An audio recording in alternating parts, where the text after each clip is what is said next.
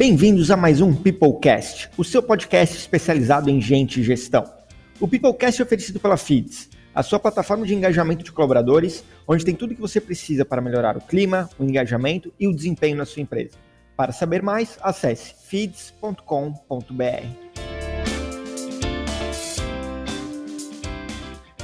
Os anos passam e as gerações mudam. De baby boomers à geração Z, qual será o impacto disso no mercado de trabalho? Para falarmos sobre isso, estamos com Alisson Souza, cofundador e CEO da Abler. Alisson, seja muito bem-vindo ao Peoplecast e se apresente para os nossos ouvintes. Ô, Brunão, obrigado aí pelo convite em participar do Peoplecast. Tá? Eu sou Alisson Souza, né, como você disse, sou CEO e um dos cofundadores aqui da Abler. Né? Trabalho já nesse mercado de RH, de recrutamento e seleção há oito anos. Tá? Não sou da área, né, efetivamente, não sou formado em RH, mas sempre trabalhei com, com tecnologia, mas mais focada nesse, nesse business. Excelente. E para começar o nosso, nosso papo super alinhado aí, fala um pouquinho sobre as gerações atuais no mercado de trabalho. Quais são as gerações, o perfil? Show de bola, Bruno.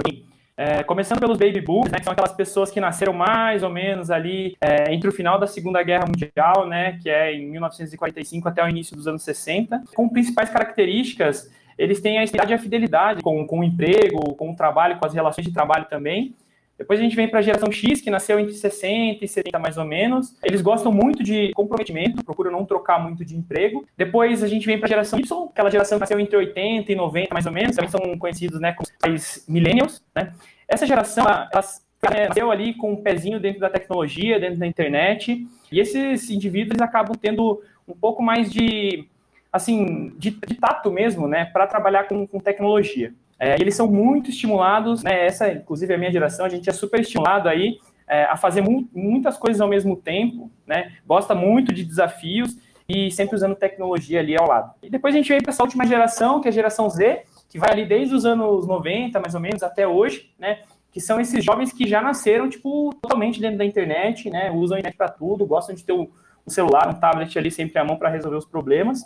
É só que essa geração ela tem um pouco, tem algumas crenças aí de, de permanência, por exemplo, no mesmo emprego, né? Gostam de, de sempre estar tá variando um pouco na sua carreira, gostam de ter também novos desafios e além disso eles abominam burocracia, né? Gostam de ter tudo ali meio prático para conseguir resolver os seus problemas. É, essa geração mais jovem, assim, né? Que é a autonomia, querem mudar o mundo em um ano, né? Tem um, um vídeo do Simon Sinek que fala isso que é muito muito verdadeiro, ao mesmo tempo cômico e trágico, assim. Mas é bem isso aí. E para as empresas, Alisson, qual é o impacto disso no dia a dia? Tu falou um pouquinho ali da, né, que os jovens da, dessa última geração, das décadas mais recentes, já são né, nativos digitais e tudo mais, querem, mudam de empresa muito fácil. O pessoal é, de décadas anteriores querem cargos, querem reconhecimento, mas no dia a dia das empresas de hoje, qual é a grande diferença em trabalhar com essas gerações? Olha, Bruno, aqui a gente percebe que todas essas gerações assim no mesmo ambiente, no mesmo, né, dentro do mesmo negócio, ele tem desafios bem difíceis assim, né? É, muito porque cada uma, primeiro, né, cada uma tem seus desejos, seus anseios, né? Segundo, porque você tem que ter processos seletivos muito bem estruturados para atrair cada uma dessas pessoas, né? E reter também, né? Então, é, acredito grande, assim, a grande sacada de tudo isso é conseguir fazer com que os gestores, né, começando ali de no top down mesmo, consigam conhecer melhor esses perfis, identificar isso primeiro desde o momento da contratação, né, e conhecer um pouco melhor durante o dia a dia, e ter estratégias também de, de engajamento para cada uma dessas pessoas, porque, nas contas, elas são bem diferentes, têm perfis bem diferentes, mas com certeza uma tem muito a agregar com a outra. A gente trata bastante disso aqui dentro do também, é, porque a idade é, às vezes não representa a qualidade do trabalho, na maioria das vezes, mas representa a responsabilidade que a pessoa tem fora da empresa também, né? Então, se uma pessoa de 20, 22 anos dificilmente é, tem filhos, por exemplo, muitos ainda moram com os pais, é o diferente a responsabilidade que ele tem com uma pessoa de 35, né?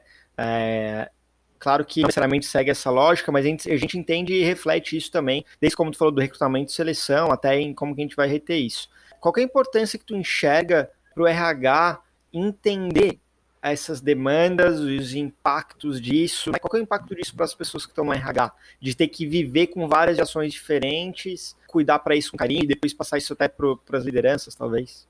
Aqui na Abler, a gente conversa muito com alguns clientes sobre isso, assim, né? Porque, pô, você está saindo um programa de estágio aqui, é, tem clientes que estão fazendo programas né, para contratação de pessoas com mais de 50, 60 anos. Então, o que a gente percebe assim de grande desafio mesmo é manter uma cultura né, alinhada para todas essas gerações. Né?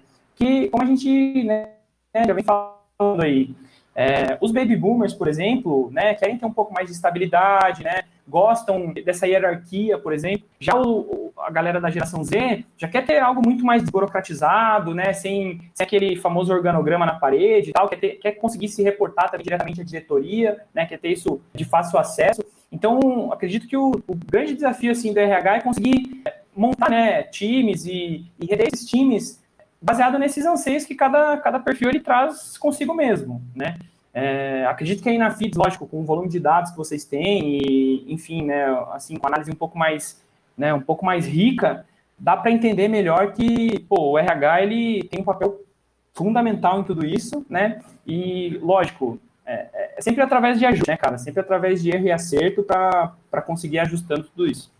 E para os líderes, Alisson, né? a gente falou bastante do RH aqui, de entender, de até ajustar o processo de recrutamento de seleção, cuidar também de cultura, porque uma coisa legal de, de, a gente salientar aqui é que a empresa dificilmente vai conseguir crescer e se manter com uma geração só. Eu preciso de pessoas que sejam mais estáveis e querem que busquem inovação o tempo todo, assim como eu preciso de pessoas que tragam inovação ou que, que inclusive querem mudar mesmo, porque isso significa que as pessoas vão mudar de outras empresas para a minha empresa e vão trazer conhecimento de lá também. E aí, como é que isso reflete para os gestores, né, para os líderes dentro das empresas? Então, assim, o papel do líder, né, inicialmente, é lógico, pegar todos esses inputs ou até mesmo esses, essas informações que o próprio RH traz dentro, né, desde, desde o do momento do processo, né, de recrutamento e seleção, de quando fecha efetivamente uma vaga e contrata aquela pessoa, até o momento, né, de, assim, é, entender qual é a jornada de carreira daquele profissional para conseguir tentar traçar essa jornada e ter um alinhamento muito forte ali entre o próprio gestor e essa pessoa que está sendo contratada, né?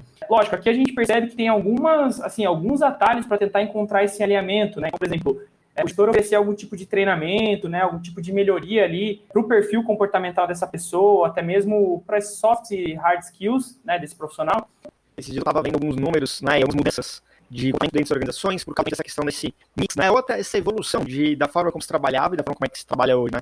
É, então, fazendo alguns é, deparas, vamos dizer assim, né, de como era, de como a nova geração tá, tá trazendo isso. Então, é, antigamente a gente falava muito de chefe, né? Começa pelos óbvios, a gente fala muito de líder, é, de ficar batendo nos pontos fracos. A gente fala muito de olhar para os pontos fortes e desenvolver os pontos fortes das pessoas, né? De uhum. falar, não, preciso separar trabalho e casa. Não, pessoal, a minha vida é um negócio muito integrado, né? Tem esse conceito de integralidade, assim.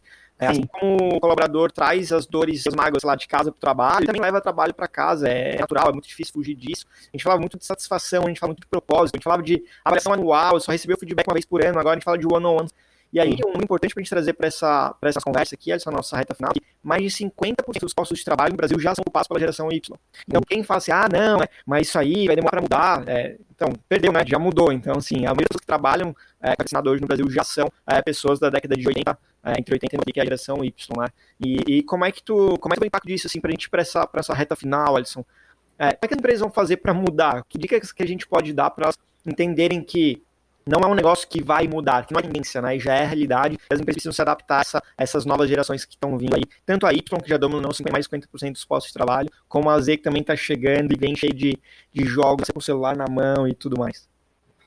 Cara, o grande, o grande segredo de tudo isso, né? É tentar dar uma equilibrada nessa balança, principalmente quanto às, assim, as particularidades, né, de, de cada uma das, é, das gerações, né? Então, assim, a partir do momento que você já sabe que tem pessoas diferentes, né, de gerações diferentes dentro do teu negócio, acho que tem uma série de coisas que podem, podem se fazer, né? Tem muito incentivo, tem, é, tem que tentar encontrar as semelhanças entre elas, tentar fazer os, é, as próprias pessoas, né, os próprios líderes entenderem que, cara, tem, assim, você é um humano, né? E no final das contas, você vai ter muitas virtudes, também pode ter alguns gaps ali e tentar unir é, as duas coisas, né? Uma coisa também bacana, Bruno, que eu assim, já percebi em outras, outras empresas que eu trabalhei, né? É, era possíveis rixas, assim, né? De, ah, eu sou mais velho, é, eu tenho que ter mais poder sobre você que entrou agora na empresa e é mais novo, né? Acho que acabou essa, né, essa máxima de tipo, ah, eu tô mais tempo na casa, eu né, tenho mais poder sobre o outro. No final das contas, cara, se todo mundo estiver trabalhando junto, pela, assim, é, integrado nessa questão de cultura e também é, com os objetivos da empresa super claros, cara, com certeza os gestores vão vão estar trabalhando para né, tá unindo esses pontos fortes de cada uma das gerações e lógico, é, acredito que todo mundo aí, né, essas quatro gerações tem muito a agregar em cada um dos negócios. Por exemplo, aqui na Adler a gente percebe que é, assim, a gente já vê algumas diferenças entre é, alguns profissionais, né, algumas pessoas do time e outras, né? Mas a gente também percebe que hoje, muitas vezes, falta aquela, pe aquela pessoa com um pouco mais de bagagem, um pouco mais de calma, né? Para resolver algumas coisas, porque muitas vezes também, na ânsia de resolver tudo né, rapidamente, tentar entregar o melhor, às vezes a gente acaba cometendo alguns erros que talvez uma pessoa com um pouco de bagagem não cometesse, né? Então, cara, tem uma série de de coisas aí, e lógico, né, tentar sempre usar o diálogo para conseguir encaixar uma coisa na outra, porque no final das contas, né, existem vários fatores sociais e, e até mesmo culturais ali que podem, podem ajudar, né, a, a fazer o negócio crescer, tendo várias gerações ali ao mesmo tempo. Excelente, Alisson. Queria fechar aqui agradecendo a tua participação aqui no Peoplecast. Acho que foi muito legal esse papo sobre as gerações e o impacto no mercado de trabalho. Show, valeu, Brunão, pelo papo, cara, conta com a gente. Assim, no final das contas, é tudo pessoas, né, cara? Exatamente. Pessoal, espero que tenham gostado dessa nossa conversa sobre as gerações do mercado de trabalho com o Alisson da Abler e espero vocês no nosso próximo Peoplecast. Até mais, tchau, tchau.